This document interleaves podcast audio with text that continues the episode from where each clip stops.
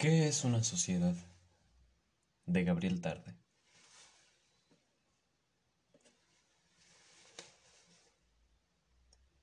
¿Qué es una sociedad? En general se ha respondido un grupo de individuos diferentes que se prestan servicios mutuos. De esta clara, aunque falsa definición, han surgido a menudo confusiones entre las así llamadas sociedades animales, o la mayoría de ellas, y las únicas verdaderas sociedades entre las cuales se incluyen, en cierta relación, un pequeño número de animales. Esta concepción enteramente económica que funda el grupo social sobre la mutua asistencia se podría cambiar con provecho por una concepción jurídica que tomara a un individuo, a un individuo cualquiera por asociado, es decir, no a todos aquellos a los cuales les es útil o que les son útiles a él, sino aquellos que tienen con él derechos establecidos por ley, costumbre y conveniencias admitidas, o sobre los cuales existen derechos análogos, con o sin reciprocidad. Pero veremos que este punto de vista, aunque preferible, reduce demasiado el grupo social, así como el anterior lo extiende desproporcionadamente. En fin, también sería posible una noción de lazo social totalmente política o religiosa. Compartir una misma fe o bien, o bien colaborar en un mismo fin patriótico, común a todos los asociados y profundamente distinto de sus necesidades particulares e independientes, para cuya, para cuya satisfacción se ayudan o no entre ellos, poco importa.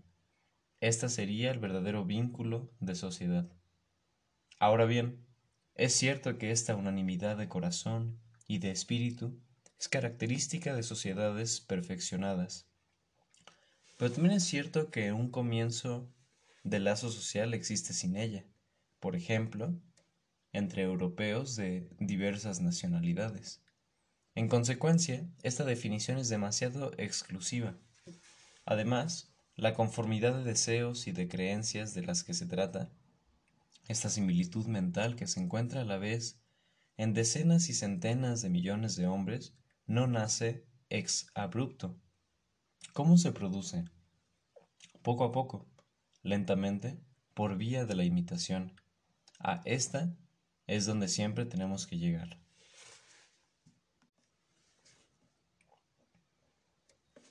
Si la relación de societario a societario fuese esencialmente un intercambio de servicios, no solamente habría que reconocer que las sociedades animales merecen ese nombre, sino que además son las sociedades por excelencia. El pastor y el labrador, el cazador y el pescador, el panadero y el carnicero se prestan servicios sin duda, pero mucho menos que los que se prestan entre ellos, los diversos sexos de las termitas. Las más verdaderas entre las sociedades animales no serían las más elevadas, como las abejas y las hormigas, los caballos y los castores, sino las inferiores, como los sifonóforos, donde, por ejemplo, la división del trabajo es llevada al punto en el que unos comen para los otros, digiriendo para ellos. No puede imaginarse un servicio más notable. Sin ninguna ironía y sin salir de la humanidad, se sigue, que el grado de lazo social entre los hombres es proporcional a su grado de utilidad recíproca. El amo protege y alimenta al esclavo, el señor defiende y protege al siervo. Ambas utilidades operan como contrapartida de las funciones subalternas que cumplen el esclavo y el siervo en beneficio del amo o del señor. Existe una mutualidad de servicios mutualidad impuesta por la fuerza, es verdad, pero no importa si el punto de vista económico debe primar y si se lo considera como destinado a prevalecer sobre el punto de vista jurídico.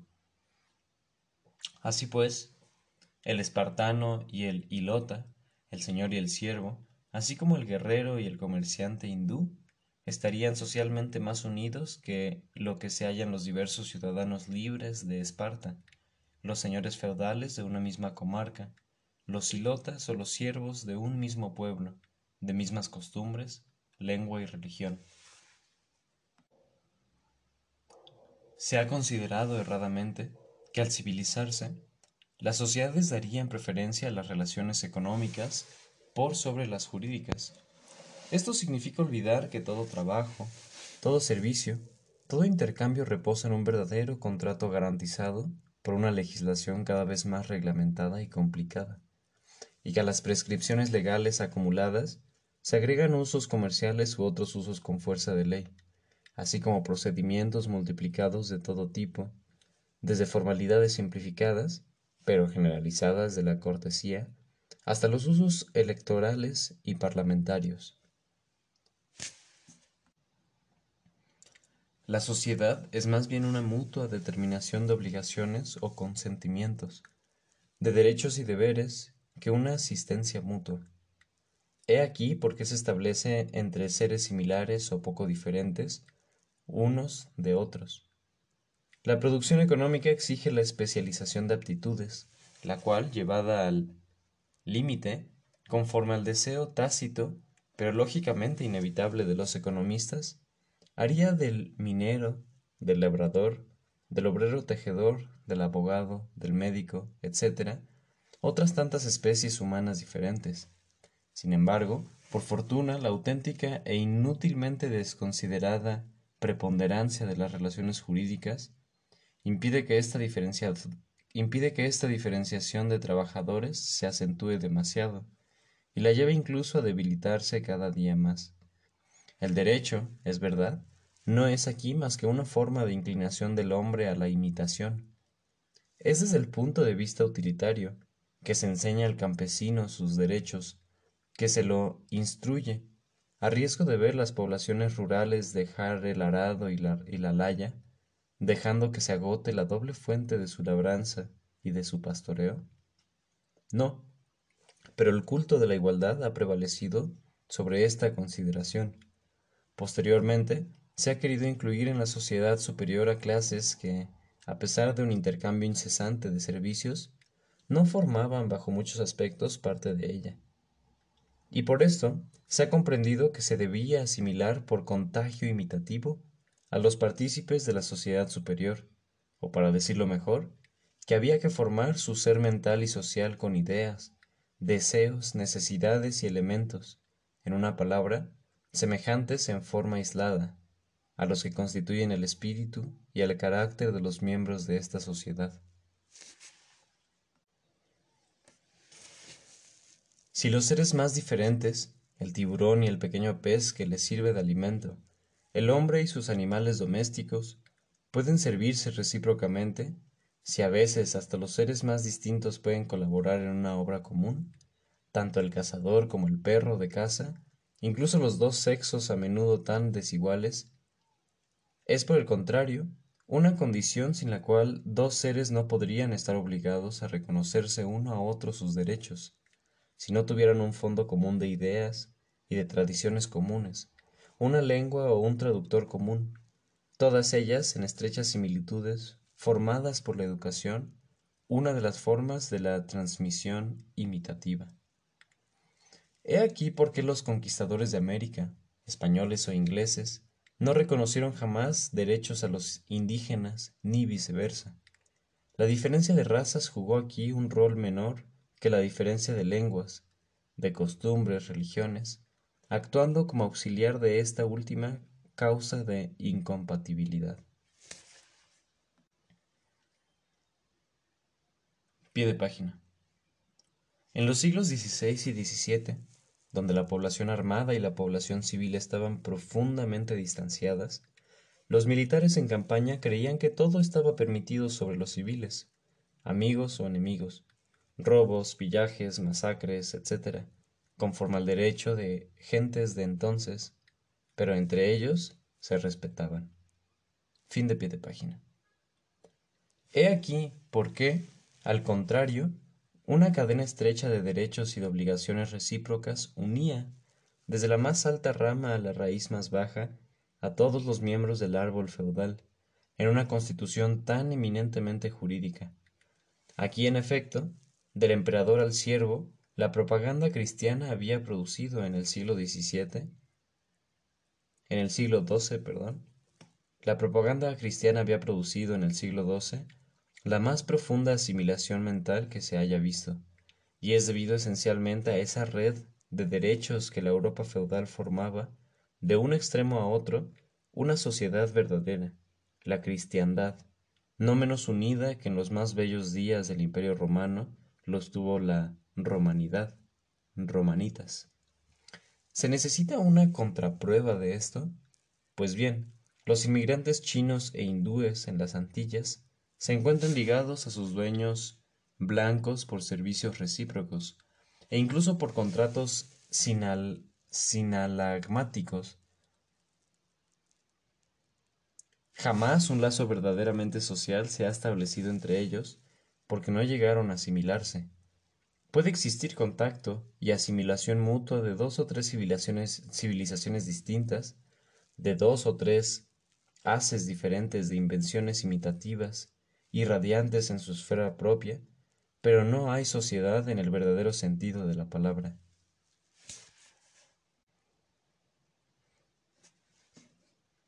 Es en virtud de una noción principalmente económica de la sociedad que la división hindú de castas ha sido establecida.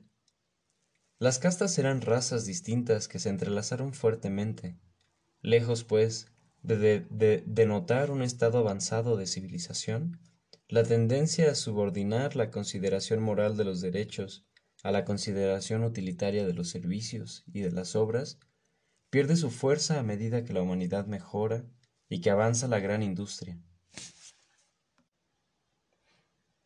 A decir verdad, el hombre civilizado de nuestros días tiende a librarse de la asistencia del hombre. Cada vez ocurre menos a otro hombre profundamente diferente de él, profesionalmente especializado y por el contrario apela cada vez más a las fuerzas naturales sometidas. ¿Acaso el ideal social del futuro no es la reproducción en grande de la ciudad antigua, donde los esclavos, como se ha dicho hasta el hartazgo, serían reemplazados por las máquinas y donde el pequeño grupo de ciudadanos iguales, afines, no dejando de imitarse y de asimilarse, independientes e inútiles para los otros, al menos en tiempos de paz, no constituirían la totalidad de los hombres civilizados? La solidaridad económica establece entre los trabajadores un lazo más vital que social.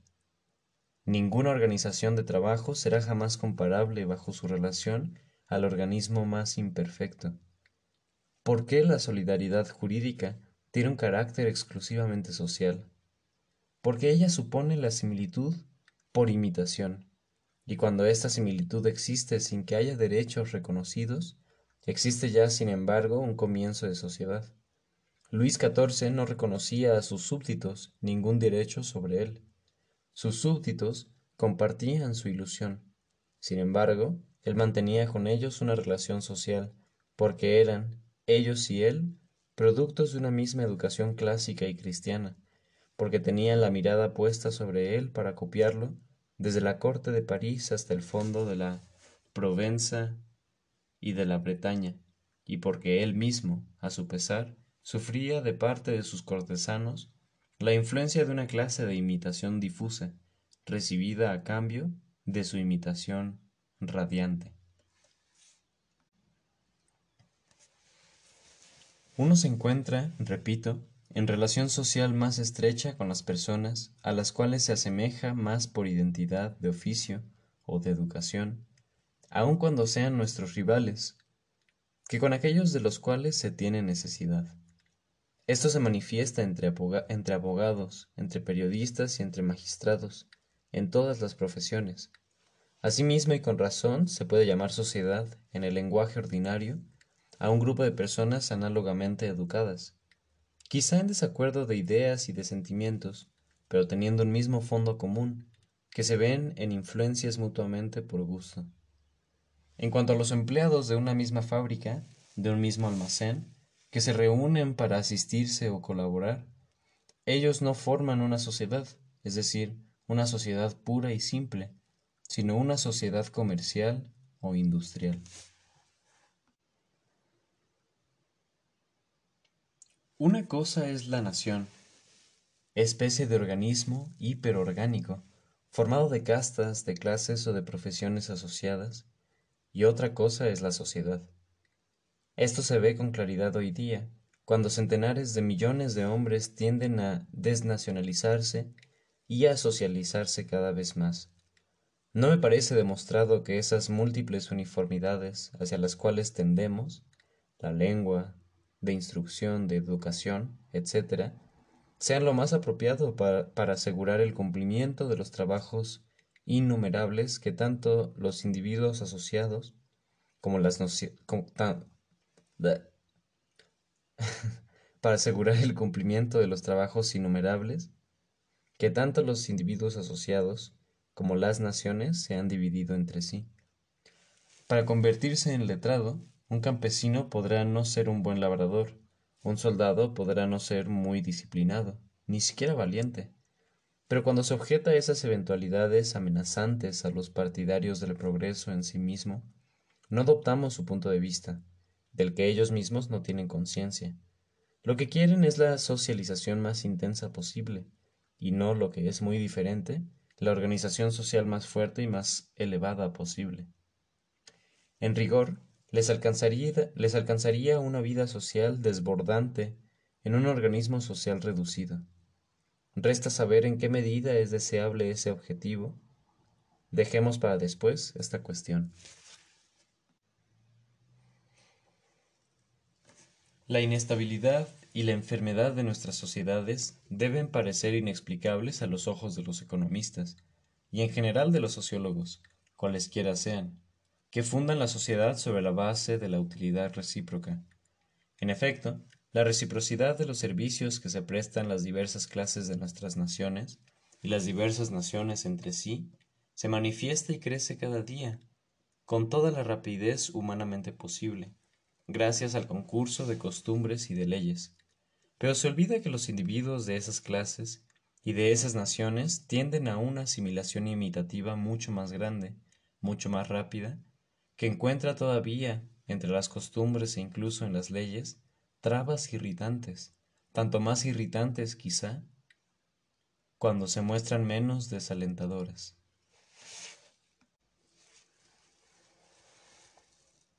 Luego de haberse profundizado durante tanto tiempo y haberse agrandado el intervalo que separa al hombre de la mujer, la, civilización tiende en nuestros días, en Francia, en América, en Inglaterra, en todos los países modernizados, a disminuir la diferencia intelectual entre los dos sexos, abriendo al más débil la mayor parte de las carreras del otro y haciéndolo participar de las ventajas de una educación o de una instrucción casi común. La civilización en esto trata a la mujer como ella ha tratado al campesino. El trabajador agrícola, libre del que había hecho gradualmente una casta aparte, y que ella reincorpora ahora dentro del gran grupo social. Ahora, tanto aquí como allí, yo diría, se operan estas transformaciones con un objetivo de utilidad social, para permitir al campesino y a la mujer, cumplir mejor con sus funciones específicas, como cultivar los campos, amamantar y cuidar los niños? No, y aún espíritus afligidos, entre los cuales me encuentro, ven llegar el momento donde, como consecuencia de estos cambios, no se encontrará más obreros agrícolas y nodrizas, e incluso serán cada vez más raros los casos de madres que puedan o quieran, o quieran amamantar a sus hijos. Pero si se ha querido ensanchar el círculo social, es porque la asimilación de las mujeres a los hombres, de los campesinos a los citadinos, era una condición indispensable de esta socialización, la cual ha debido asimilarlos de este modo. Ya en el siglo XVIII, en el círculo social más restringido, el de la alta sociedad de entonces, la vida de salón, común a los dos sexos, los había hecho más semejantes entre sí por las ideas y los gustos que no se daban en la Edad Media, y se sabe bien que esta ventaja social fue comparada al precio y se sabe bien que esta ventaja social fue comprada al precio de la fecundidad y de la honestidad propia de las familias. Sin embargo, eran felices de ese modo, porque una necesidad superior empuja al círculo social a extenderse sin parar. Me encuentro en relación social con los otros hombres, en tanto que poseen el mismo tipo físico, los mismos órganos y los mismos sentidos que yo. Me hallo en relación con un sordomudo no instruido, que se me parece mucho en cuerpo y rostro. No, a la inversa, los animales de la Fontaine, el zorro, la cigüeña, el gato, el perro, a pesar de la distancia específica que los separa, viven en sociedad, porque hablan una misma lengua. Se come, se bebe, se digiere, se camina, se grita, sin haberlo aprendido. También esto es puramente vital, pero para hablar es necesario haber escuchado hablar. El ejemplo de los sordos de los sordos mudos lo prueba. Son mudos porque son sordos. En consecuencia, comienzo a sentirme en relación social, aunque muy débil, es cierto, e insuficiente, con todo hombre que habla, incluso en una lengua extranjera, pero a condición de que nuestras dos lenguas me parezcan tener una fuente común. El lazo social se va estrechando a medida que se agregan a éste otros rasgos comunes, todos de origen imitativo. De allí la definición de grupo social, una colección de seres en cuanto están dispuestos a imitarse entre sí, o en tanto que, sin imitarse efectivamente, se asemejan y sus rasgos comunes son copias antiguas de un mismo modelo.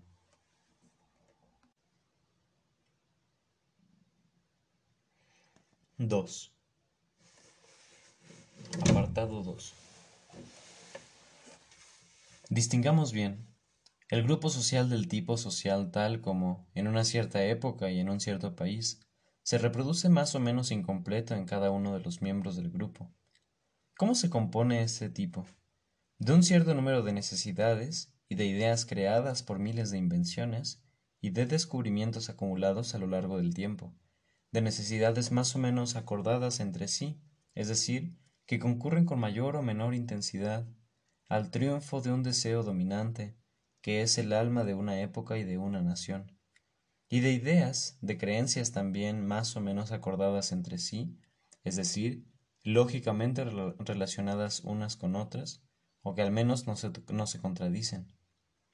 Este doble acuerdo, siempre incompleto y no exento de notas discordantes, establecido a la larga, entre, entre cosas producidas y reunidas fortuitamente, es perfectamente comparable a lo que llamamos adaptación de los órganos de un cuerpo viviente. Pero tiene la ventaja de no ser afectado por el misterio inherente a este último género de armonía y de significar en términos muy claros una relación de medios a un fin o de consecuencias a un principio, dos relaciones que en definitiva no son más que una, la última de las dos.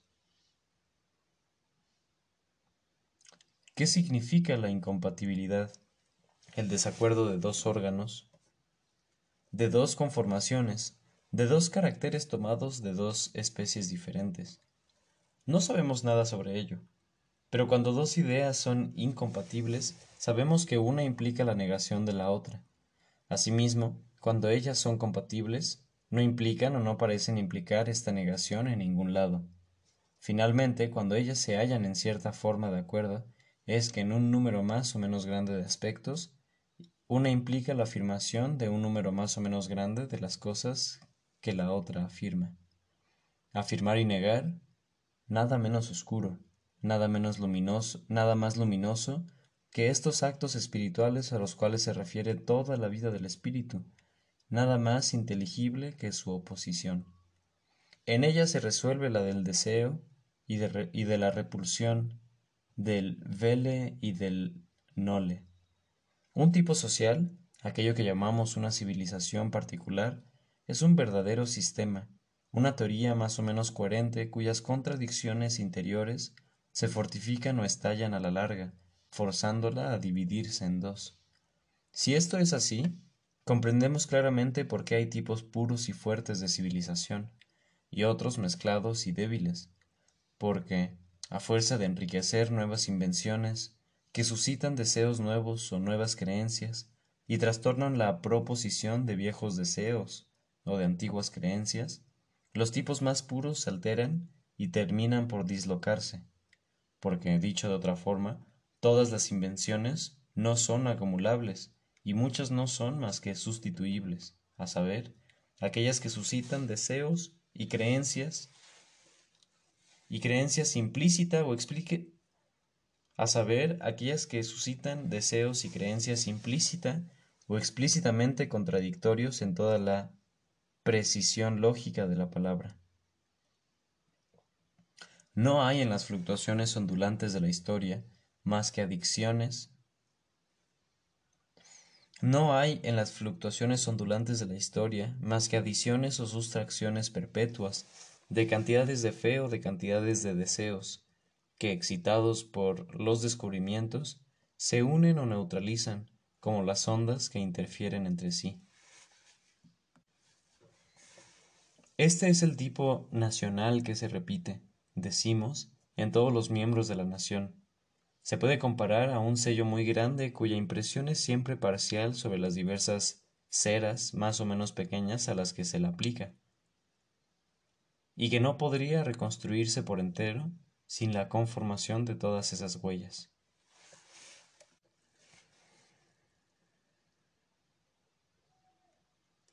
—3. A decir verdad, lo que antes definimos es más bien la socialidad, más que la sociedad como se la entiende habitualmente. Una sociedad es siempre, en distintos grados, una asociación, y una asociación es la socialidad.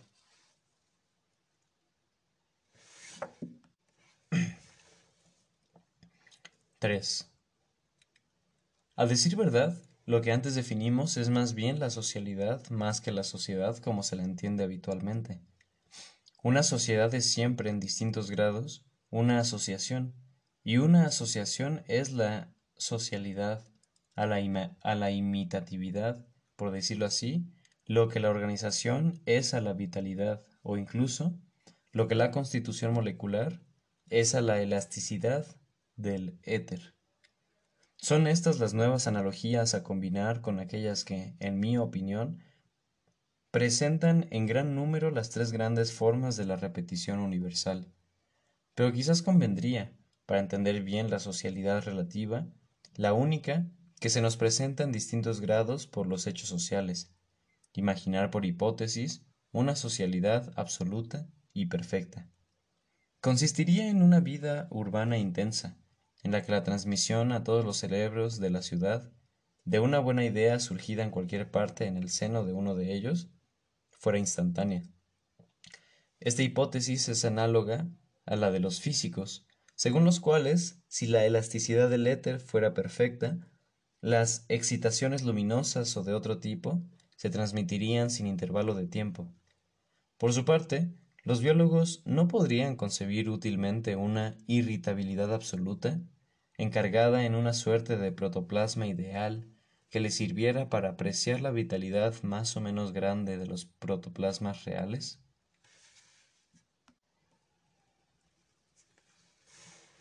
Partiendo desde allí, si queremos que la analogía se mantenga en los tres mundos, es necesario que la vida sea simplemente la organización de la irritabilidad del protoplasma, y que la materia sea simplemente la organización de la elasticidad del éter de igual forma que la sociedad no es más que la organización de la imitatividad.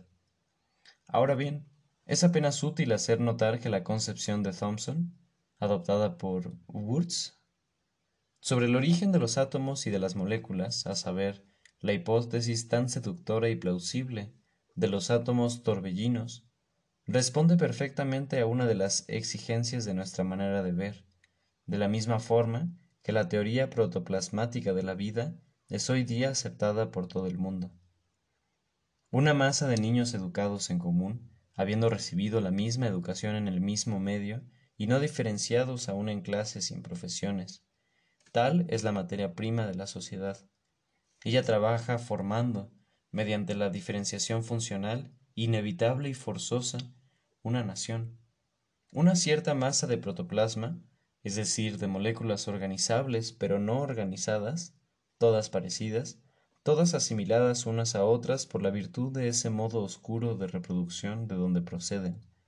He ahí la materia prima de la vida. De ella se forman las células, los tejidos, los individuos, las especies.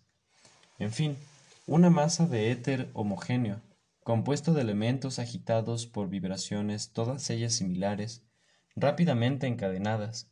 He ahí, si he de creer en nuestros químicos especulativos, los materiales básicos de la materia. Con ella se forman todos los corpúsculos de todos los cuerpos, tan heterogéneos como puedan ser.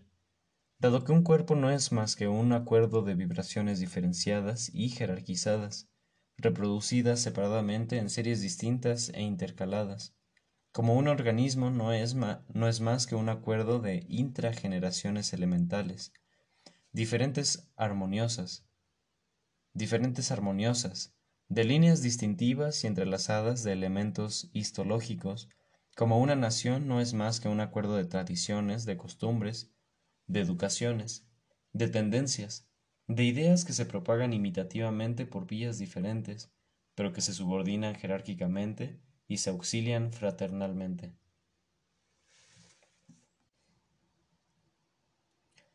La ley de la diferenciación interviene aquí, pero no es inútil resaltar que lo homogéneo, sobre lo cual se ejerce, bajo tres formas superpuestas, es un homogéneo superficial, aunque, aunque real, y que nuestro punto de vista sociológico nos conduciría, por la prolongación de la analogía, a admitir en el protoplasma elementos de, fisonomías muy individuales bajo su máscara uniforme, y en el éter mismo, átomos tan característicos individualmente como pueden serlo los niños de la escuela de mejor disciplina.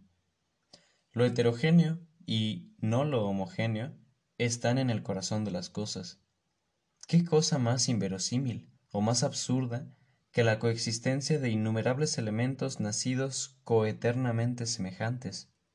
No se nace, sino que se llega a ser semejante. Por lo demás, la diversidad innata de los elementos no es la única justificación posible de su alteridad. Podríamos ir, con mucho gusto, aún más lejos. Sin lo heterogéneo inicial y fundamental, lo homogéneo que lo recubre y lo disimula no habría podido existir jamás. Toda homogeneidad, en efecto, es una similitud de, de partes, y toda similitud es el resultado de una asimilación producto de la repetición voluntaria o forzosa de lo que en el inicio ha sido una innovación individual. Pero eso no alcanza. Cuando lo homogéneo de lo que hablo, ya sea éter, protoplasma, masa popular igualada y nivelada, se diferencia para organizarse, la fuerza que la constriñe a salir de sí misma, ¿no es la causa misma, si lo juzgamos por lo que pasa en nuestras sociedades? Después del proselitismo, que asimila un pueblo, viene el despotismo que lo emplea y le impone una, una jerarquía, pero el déspota y el apóstol son igualmente refractarios a que pasase el yugo nivelador o aristocrático del otro. Por una disidencia, por una rebelión individual que triunfa de esta forma, hay, a decir verdad, miles de millones que han fracasado a su sombra. Pero no por eso dejan de ser el, no por eso dejan de ser el vivero de las grandes renovaciones del porvenir. Este lujo de variaciones, esta exuberancia de fantasías pintorescas y de caprichosos adornos, que la naturaleza despliega magníficamente bajo su austero aparato de leyes, de repeticiones, de ritmos seculares, no puede tener más que una única fuente, la originalidad tumultuosa de los elementos mal dominados por dichos yugos, la diversidad profunda e innata, que a través de todas esas uniformidades legislativas reaparece resplandeciente y transfigurada en la hermosa superficie de las cosas. No nos detendremos en estas últimas consideraciones porque nos alejarían de nuestro tema. Solo quiero mostrar que la investigación de las leyes, es decir, de los hechos similares, sea en la naturaleza, sea en la historia, no debe hacernos olvidar sus agentes ocultos, individuales y originales. Dejando a un lado a estos, podemos deducir una enseñanza útil de lo dicho anteriormente. La asimilación unida a la igualdad, la asimilación unida a la igualación de los miembros de una sociedad no es, como se acostumbra a pensar, el término final de un progreso social anterior, sino que por el contrario es el punto de partida de un progreso social nuevo.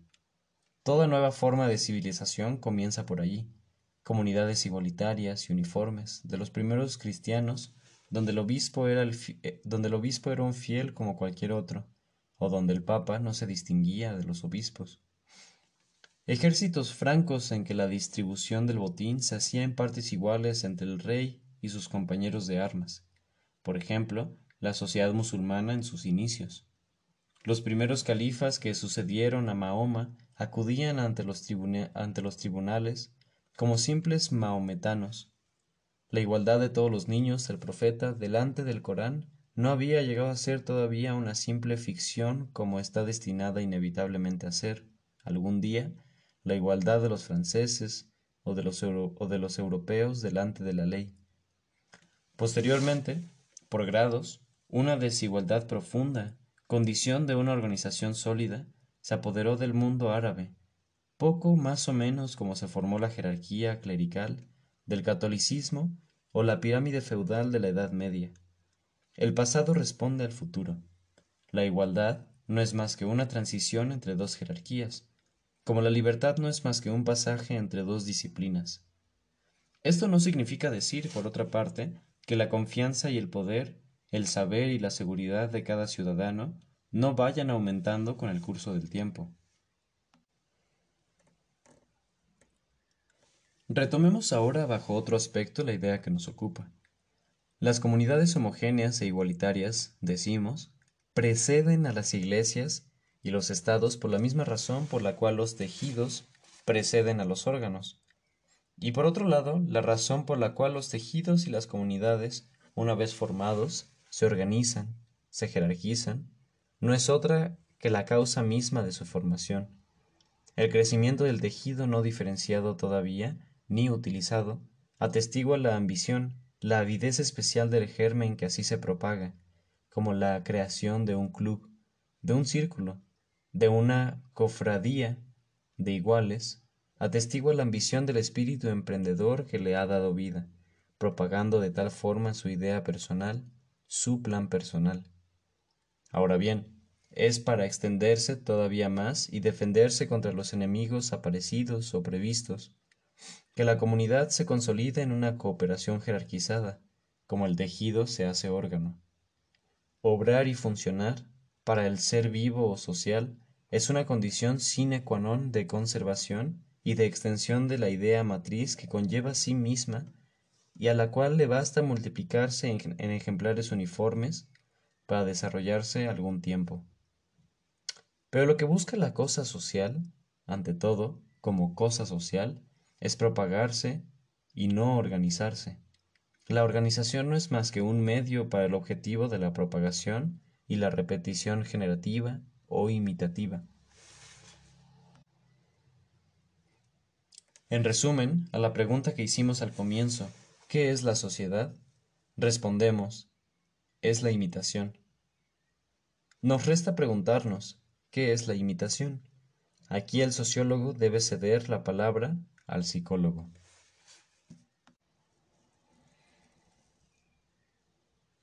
Cuatro.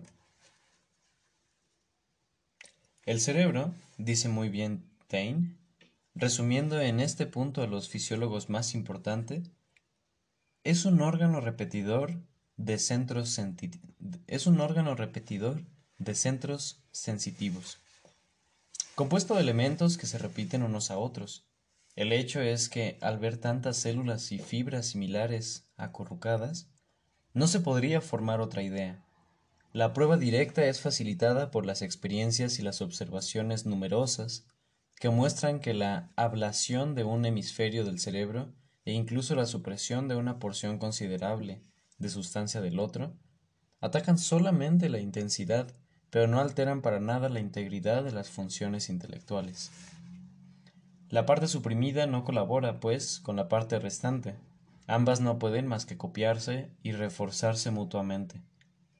Su relación no es económica, su relación no es ni económica ni utilitaria, sino imitativa y social, en el sentido que yo entiendo esta última palabra. Cualquiera que sea la función celular que provoca el pensamiento, quizás sea una vibración muy compleja, cualquiera que sea, no se puede dudar de que se reproduce, que se multiplica en el interior del cerebro a cada instante de nuestra vida mental, y que a cada percepción distinta corresponde a una función celular distinta. Esta es la continuación indefinida, inagotable de esas radiaciones difusas, ricas en interferencias, que constituye tanto la memoria como el hábito, ya sea que la repetición multiplicadora de la que se trata permanezca encerrada en el sistema nervioso o que, desbordante, gane al sistema muscular. La memoria es, si se quiere, un hábito puramente nervioso. El hábito, una memoria a la vez nerviosa y muscular. En estos términos, todo acto de percepción, en cuanto implica un acto de memoria, siempre supone una especie de hábito, una imitación inconsciente de sí mismo por sí mismo. Esta, evidentemente, no tiene nada de social. Cuando el sistema nervioso es fuertemente excitado para poner en marcha un grupo de músculos, es decir, el hábito, el hábito propiamente dicho, aparece otra imitación de sí mismo por sí mismo, para nada social. Aún más, diría presocial o subsocial. No significa que la idea sea una acción abortada, como se la ha pretendido. La acción no es más que la prosecución de una idea, una adquisición de fe estable.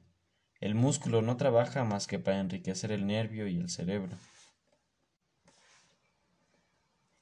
Pero si la idea o la imagen rememorada ha sido dispuesta originariamente en el espíritu por una conversación o una lectura, si el acto habitual ha tenido por origen la vista o el conocimiento de una acción análoga a otra, esta memoria y este hábito son tanto hechos sociales como psicológicos, y he aquí la especie de imitación de la que tanto he hablado anteriormente.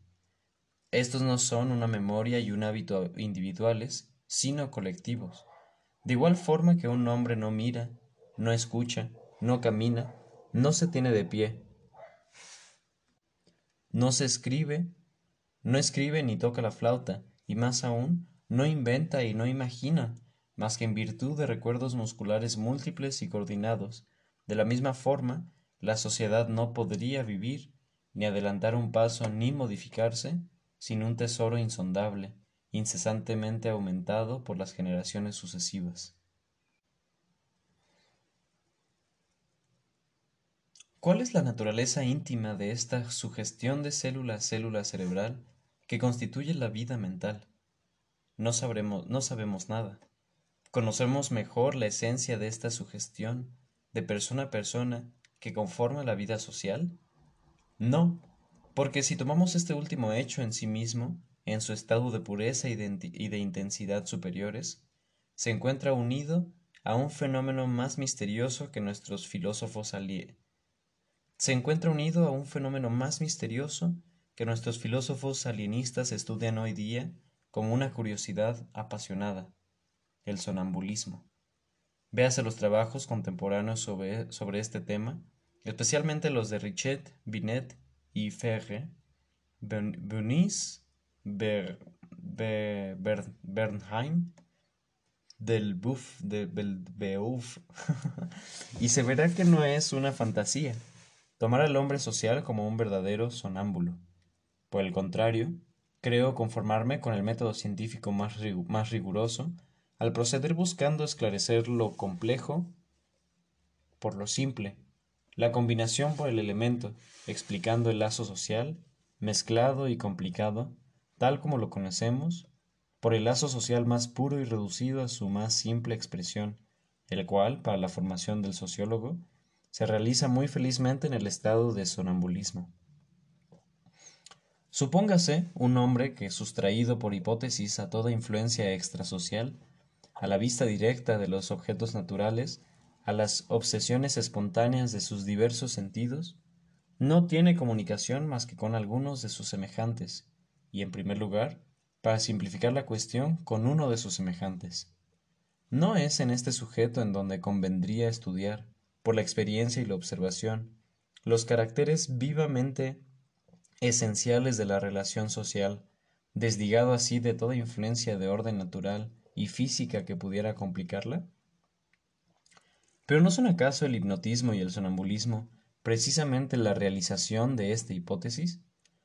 No sorprenderá, pues, que examine los principales fenómenos de estos estados singulares y los encuentre agrandados y atenuados, disimulados y transparentes en los fenómenos sociales. Tal vez, con la ayuda de este acercamiento, comprenderemos mejor el hecho reputado como anormal, constatando hasta qué punto es general y percibiendo de sobremanera, en la, en la anomalía aparente, los rasgos distintivos del hecho general. El estado social, como el estado hipnótico, no es más que la forma de un sueño, un sueño de mando y un sueño de acción, no tener más que ideas sugeridas y creerlas espontáneas, tal es la ilusión propia de un sonámbulo, y también del hombre social. Para reconocer la exactitud de este punto de vista sociológico, no hace falta considerarnos a nosotros mismos, porque admitir esta verdad en lo que nos concierne sería escapar a la ceguera que ella afirma, y en consecuencia proporcionar un argumento contra ella. Es necesario pensar algún pueblo antiguo de una civilización muy extraña a la nuestra, como los egipcios, los espartanos, los hebreos. ¿Acaso esos pueblos no se creían tan autónomos como nosotros? Siendo sin saberlo autómatas, a los que sus antepasados, sus jefes políticos, sus profetas, los obligaban en última instancia, cuando no lo hacían unos a otros? Aquellos que distinguen nuestra sociedad contemporánea y europea de estas sociedades extrañas y primitivas es que la magnetización ha llegado a ser mutua, por así decirlo, en cierta medida al menos, y, como exageramos un poco nuestra mutualidad en nuestro orgullo igualitario, como además olvidamos que al mutualizarse, esta magnetización, origen de toda fe y de toda obediencia, se ha generalizado, nos, nos, nos vanagloriamos equivocadamente de ser menos crédulos y menos dóciles, menos imitativos, en una palabra, que nuestros ancestros. Es un error, y vamos a demostrarlo. Pero, si fuera cierto, ¿no sería menos claro que la relación de modelo a copia, de maestro a discípulo, de apóstol a neófito, antes de ser recíproca o alternativa, como vemos de ordinario en nuestro mundo igualitario, ha debido necesariamente comenzar por ser unilateral e irreversible en el origen. De ahí las castas. Incluso en las sociedades más igualitarias, la unilateralidad y la irreversibilidad de la que se trata subsisten siempre sobre la base de la iniciación social en la familia. Porque el padre es y será siempre el primer maestro, el primer sacerdote, el primer modelo de sus hijos, Toda sociedad, incluso en estos días, comienza por ahí.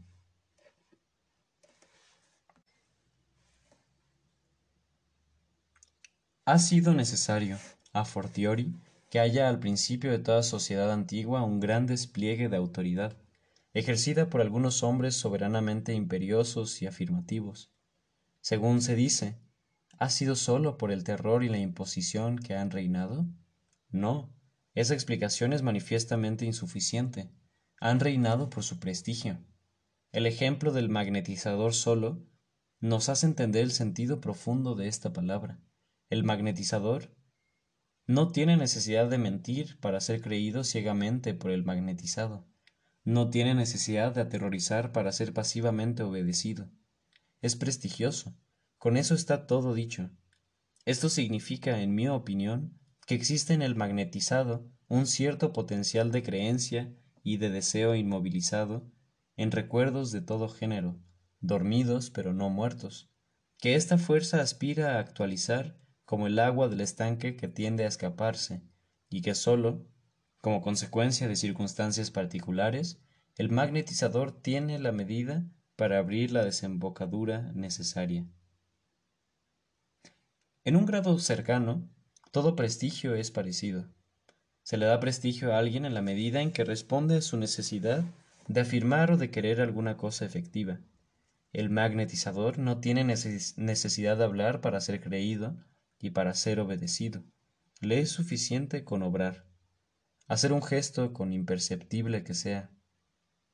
hacer un gesto por imperceptible que sea. Este movimiento con el pensamiento y el sentimiento, del cual es representación, es inmediatamente reproducido. No estoy seguro, dice Maudsley en Pathologie del Espíritu, Patología del Espíritu. No estoy seguro que el sonámbulo no pueda llegar a leer inconscientemente en el espíritu por una imitación inconsciente de la actitud y de la expresión de la persona de la cual copia, instintivamente y con exactitud, las contracciones musculares. Notemos que el magnetizado imita al magnetizador, pero éste no lo imita a aquel. Solo en la llamada vigilia, y entre gente que no parece ejercitar ninguna acción magnética entre uno y otro, es que se produce esa mutua imitación, ese mutuo prestigio llamado simpatía en el sentido de Adam Smith. Si yo le he dado lugar al prestigio y no a la simpatía como base de la sociedad, es porque, como he dicho más arriba, lo unilateral debe preceder a lo recíproco. Aunque esto pueda sorprender, sin una época de autoridad, no habría podido jamás una época de fraternidad relativa. Pero volvamos. ¿Por qué asombrarnos, en el fondo, de la imitación a la vez unilateral y pasiva del sonámbulo? Una acción cualquiera, de cualquiera de nosotros, da a sus semejantes, que son testigos, la idea más o menos irreflexiva de imitarla. Y si estos resisten a veces a esta tendencia, es que ella entonces está neutralizada en ellos por sugestiones antagonistas, nacidas de recuerdos presentes o de percepciones exteriores.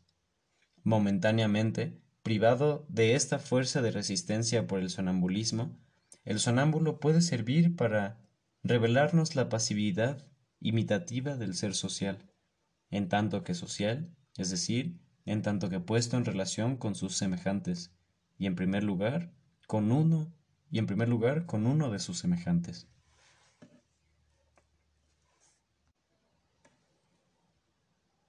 Pie página. Aquí debo rectificarme. Es cierto que la simpatía es la fuente primera de la sociabilidad y el alma aparente o escondida de todas las especies de imitación, incluso la imitación envidiosa y calculada, incluso la imitación de un enemigo solo que la simpatía comienza por ser unilateral antes de ser mutua. Fin de pie de página.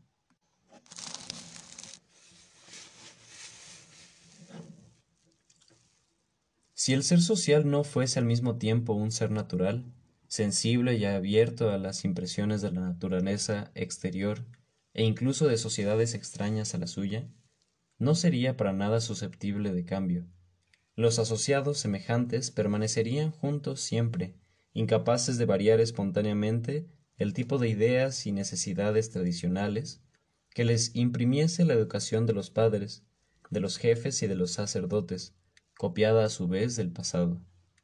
Algunos pueblos conocidos están muy próximos a las condiciones de mi hipótesis. En general, los pueblos nacientes, lo mismo que los infantes de corta edad, son indiferentes insensibles a todo lo que no toca al hombre y a la especie que se les parece, el hombre de su raza y de su tribu. El sonámbulo no ve ni escucha, dice a Mauri. El sonámbulo no ve ni escucha, más que lo que entra en las preocupaciones de su sueño. Dicho de otra forma, a toda fuerza de la creencia y del deseo, se concentra sobre un polo único. Este es justamente el efecto de la obediencia y de la imitación por fascinación, verdadera neurosis, cierta clase de polarización inconsciente del amor y de la fe. ¿Cuántos grandes hombres, de Ramsés a Alejandro, de Alejandro a Mahoma, de Mahoma a Napoleón, han polarizado así el alma de su pueblo? ¿Cuántas veces la fijación prolongada de ese punto brillante la gloria o el genio de un hombre ha hecho caer a un pueblo a la catalepsia.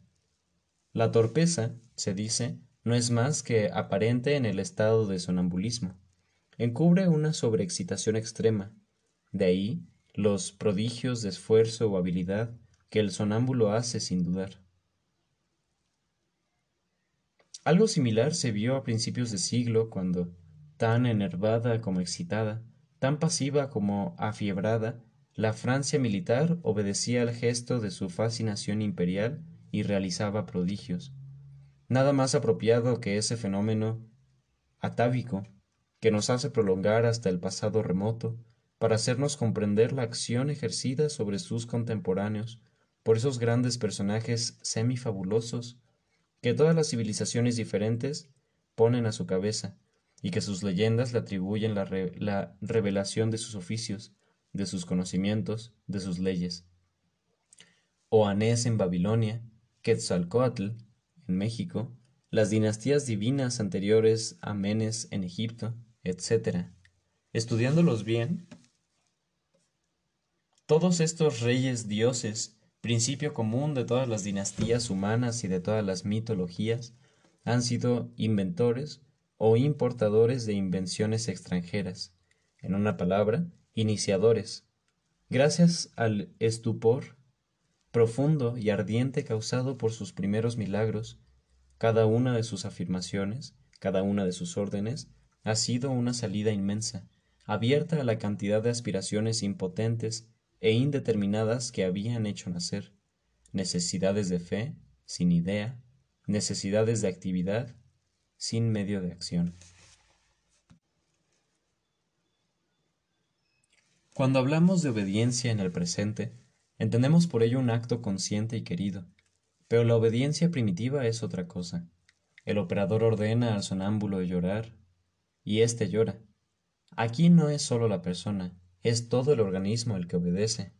La obediencia de multitudes a ciertos tribunos, de las tropas a ciertos capitanes, es algunas veces muy extraña, y su credulidad no lo es menos. Es, muy es un curioso espectáculo, dice mm, C. H. Richet. es un curioso espectáculo ver a un sonámbulo hacer gestos de disgusto, náuseas, provocar una verdadera sofocación cuando se le pone bajo su nariz un frasco vacío, anunciando que es amoníaco. Y por otro lado, cuando se dice que es agua clara, respirar el amoníaco sin parecer que sea molestado en lo más mínimo. Una extrañeza análoga se nos presenta en las necesidades tan absurdas como profundas, tan extravagantes como pertinaces de los pueblos antiguos, aun del más libre y delicado de todos, incluso mucho tiempo después de que terminó su primera fase de teocracia autocrática.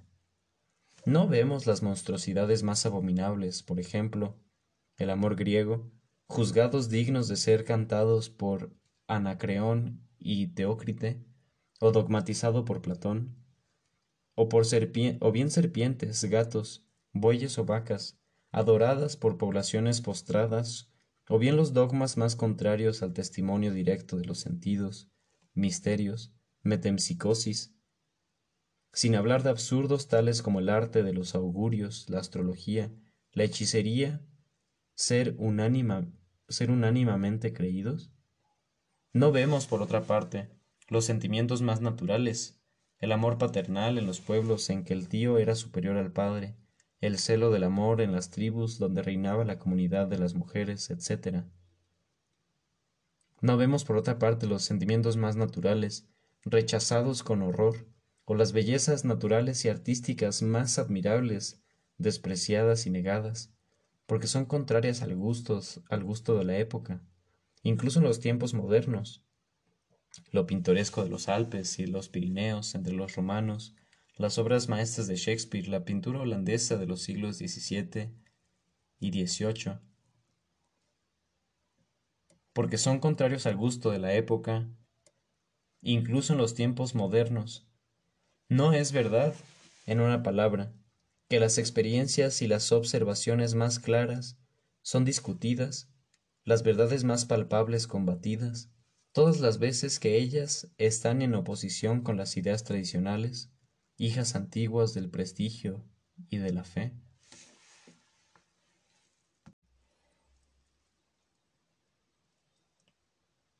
Los pueblos civilizados se jactan de haber escapado a este sueño dogmático.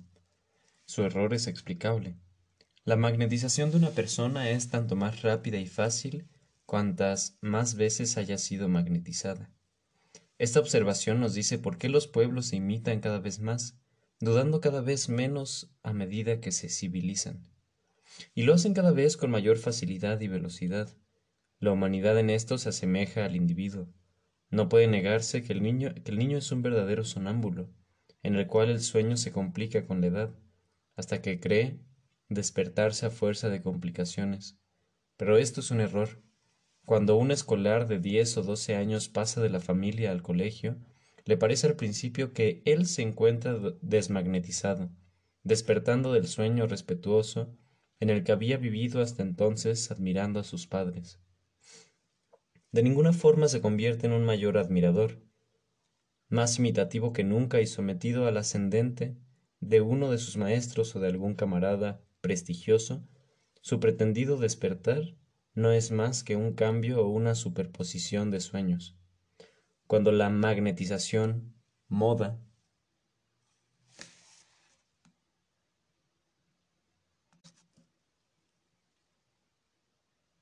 Cuando la magnetización moda sustituye a la magnetización costumbre, síntoma ordinario de una revolución social que comienza, un fenómeno análogo se produce, solamente que en mayor escala.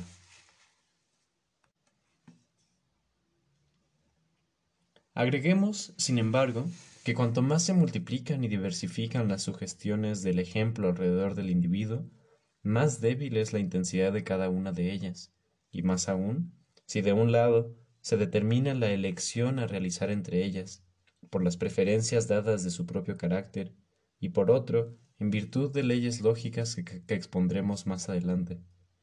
Por tanto, es cierto que el progreso de la civilización tiene por efecto convertir la servidumbre en una imitación cada vez más personal y racional al mismo tiempo.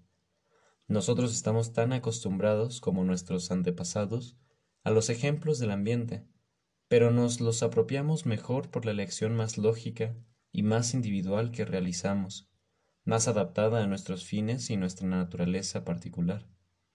Esto no es obstáculo, por lo demás, para que, según veremos, la parte de las influencias extralógicas y prestigiosas sea siempre muy considerable. Ella es notablemente poderosa y curiosa para estudiarla en el individuo que pasa bruscamente de un medio pobre en ejemplos a un medio relativamente rico en sugestiones de todo género. No hay necesidad, entonces, de un objeto tan brillante tan resplandeciente como la gloria o el genio de un hombre, para fascinarnos y adormecernos. No solamente uno nuevo que llega a un curso de colegio, sino un japonés viajando por Europa, un campesino recién llegado a París, son sorprendidos con un estupor comparable al estado cataléptico. Su atención, a fuerza de fijarse en todo lo que ven y escuchan, sobre todo las acciones de seres humanos que los rodean, se separa absolutamente de todo lo que han visto y oído hasta entonces, incluso de los actos y de los pensamientos de su vida pasada. No es que su memoria haya sido suprimida, en realidad nunca estuvo tan viva, tan dispuesta a entrar en escena y en movimiento a la menor palabra que evoque en ellos la patria lejana, la existencia anterior, el hogar, con una riqueza de detalles alucinadora. Pero ha quedado paralizada desprovista de toda espontaneidad propia, en ese estado singular de atención exclusiva y fuerte, de imaginación enérgica y pasiva, estos seres atónitos y, febriles sufren invisiblemente el encanto mágico de su nuevo medio, creen en todo lo que ven hacer, así permanecerán por largo tiempo. Pensar espontáneamente es siempre más trabajoso que pensar por otro. Así, todas las veces que el hombre vive en un medio animado, en una sociedad intensa y variada, que le proporciona espectáculos y conciertos, conversaciones y lecturas siempre renovadas, queda dispensado en cierto grado de todo esfuerzo intelectual, y se embota a la par que se sobreexcita cada vez menos. Su espíritu, lo repito, se vuelve un sonámbulo. Este es el estado mental propio de la mayoría de los citadinos. El movimiento y el ruido de las calles, los escaparates de las tiendas, la agitación desenfrenada e impulsiva de su existencia, le producen el efecto de pases magnéticos. Ahora bien, la vida urbana no es una vida social concentrada y orientada hacia un fin.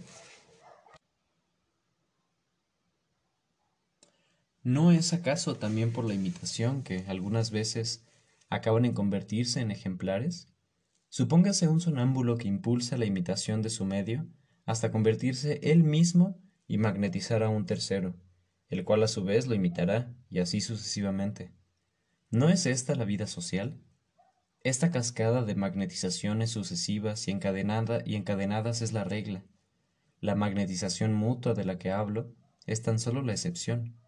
De ordinario, un nombre naturalmente prestigioso da un impulso, a menudo seguido por miles de personas que lo copian en todo y por todo, y le toman su prestigio, en virtud del cual obra sobre millones de hombres inferiores.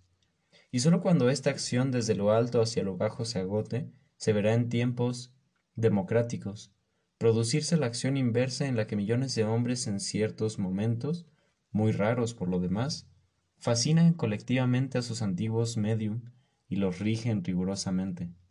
Si toda sociedad presenta una jerarquía, es porque toda sociedad presenta la cascada de la que hablo y le debe corresponder su jerarquía para ser estable. Esto, además, no es por temor, lo repito, es por admiración, no por la fuerza de la victoria, sino por el brillo y la superioridad sentida y molesta que da lugar al sonambulismo social. Por esto sucede que el vencedor es magnetizado por el vencido, de igual forma que un jefe salvaje en una gran ciudad, un advenedizo en un salón aristocrático del último siglo, es todos ojos y todo, todo ojos y todo oídos, y está encantado e intimidado a pesar de su orgullo. Pero solo tiene ojos y oídos para todo lo que le sorprende y lo cautiva porque una mezcla singular de anestesia y de hiperestesia de sentidos es la característica dominante de los sonámbulos. Él copia, pues, todos los usos de ese nuevo mundo, su lengua, su acento. Así hicieron los germanos en el mundo romano. Olvidan el alemán y hablan latín. Escriben hexámetros, se bañan en bañeras de mármol, se hacen llamar patricios. Así también sucedió con los romanos mismos en la Atenas vencida por sus armas. Lo mismo le aconteció a los Isos, conquistadores de Egipto y subyugados por su, y subyugados por su civilización. Pero, ¿es necesario acudir a la historia? Miremos a nuestro alrededor. Esta especie de parálisis momentánea del espíritu, de la lengua y de los brazos, esta perturbación profunda de todo el ser y esta desposesión de sí que se llama la intimidación, merecerían un sentido aparte, merecerían un estudio aparte. El intimidado, bajo la mirada de cualquiera, se escapa de su sí mismo y tiende a volverse manejable y maleable por otro.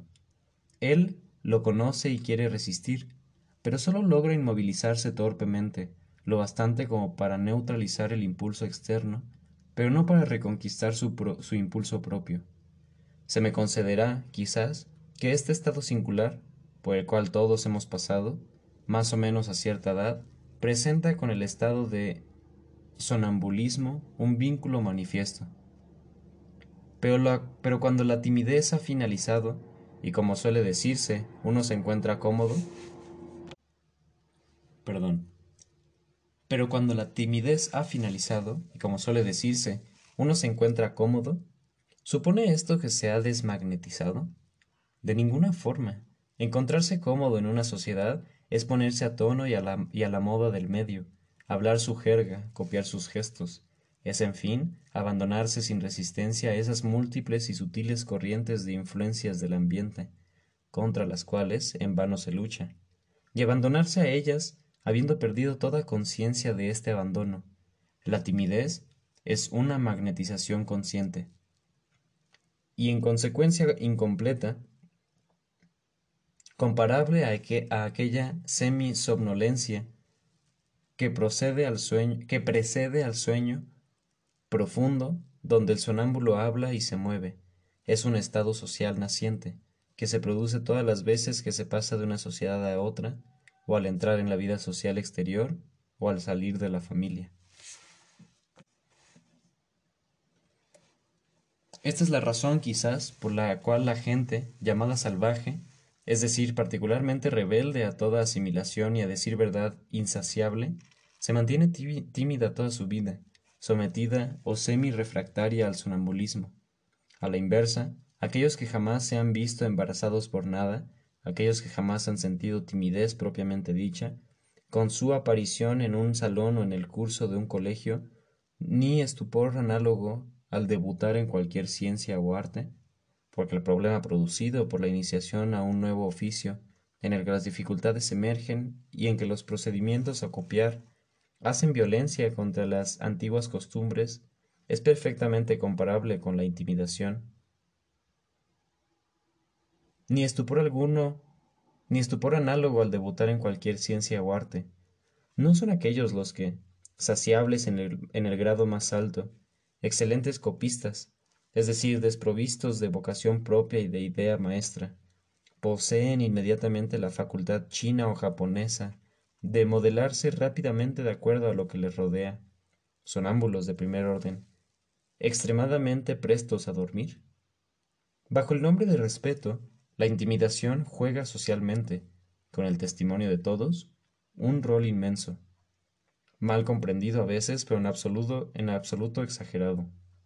El respeto no es ni el temor, ni el amor solamente, ni solo su combinación, aunque sea un temor amado del que lo siente. El respeto, ante todo, es una impresión ejemplar de una persona sobre otra, psicológicamente polarizada. Es necesario, sin duda, distinguir el respeto del que se tiene conciencia, de aquel que se disimula a sí mismo con afectos del que se, del que, de aquel que se disimula a sí mismo con afectados desprecios. Pero teniendo en cuenta esta distinción, se verá que todos aquellos a quien se imita se los respeta, y a quien se lo respeta se lo tiende a imitar. No hay, señales no hay señal más evidente del desplazamiento de la autoridad social que las desviaciones de las corrientes de ejemplos. El hombre de mundo que refleja el argot y la dejadez del obrero la mujer del mundo que reproduce cantando las entonaciones de la actriz, tienen para la actriz y para el obrero más respeto y diferencia de la que creen. Ahora bien, sin una circulación general y continua del respeto en las dos formas indicadas, ¿qué sociedad podría vivir tan solo un día?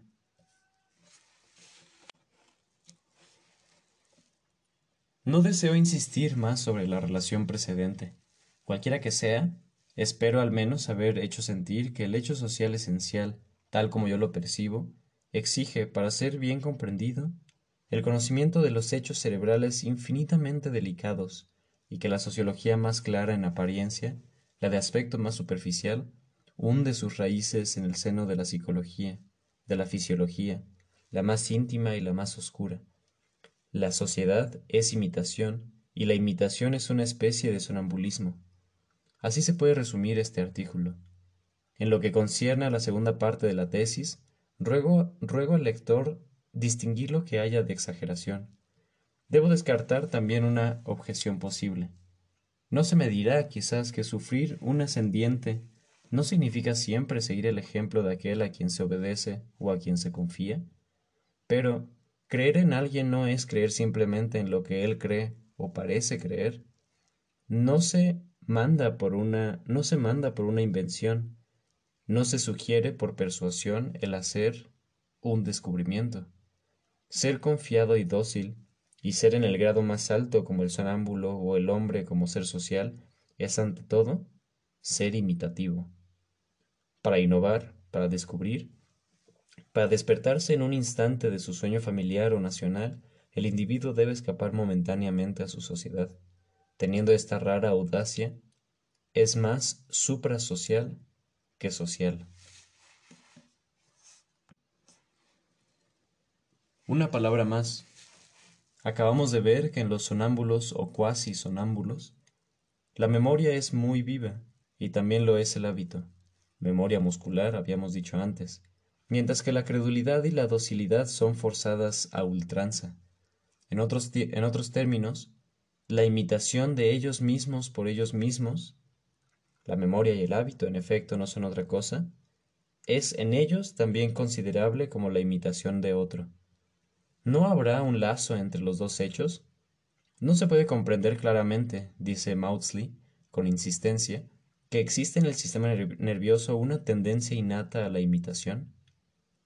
Si esta tendencia es inherente a los últimos elementos nerviosos, se puede conjeturar que las relaciones de célula a célula en el interior de un mismo cerebro podrían tener analogía con la relación singular de dos cerebros en el que uno fascina al otro, y consistir, a semejanza de éste, en una polarización de la creencia y del deseo, almacenados en cada uno de sus elementos.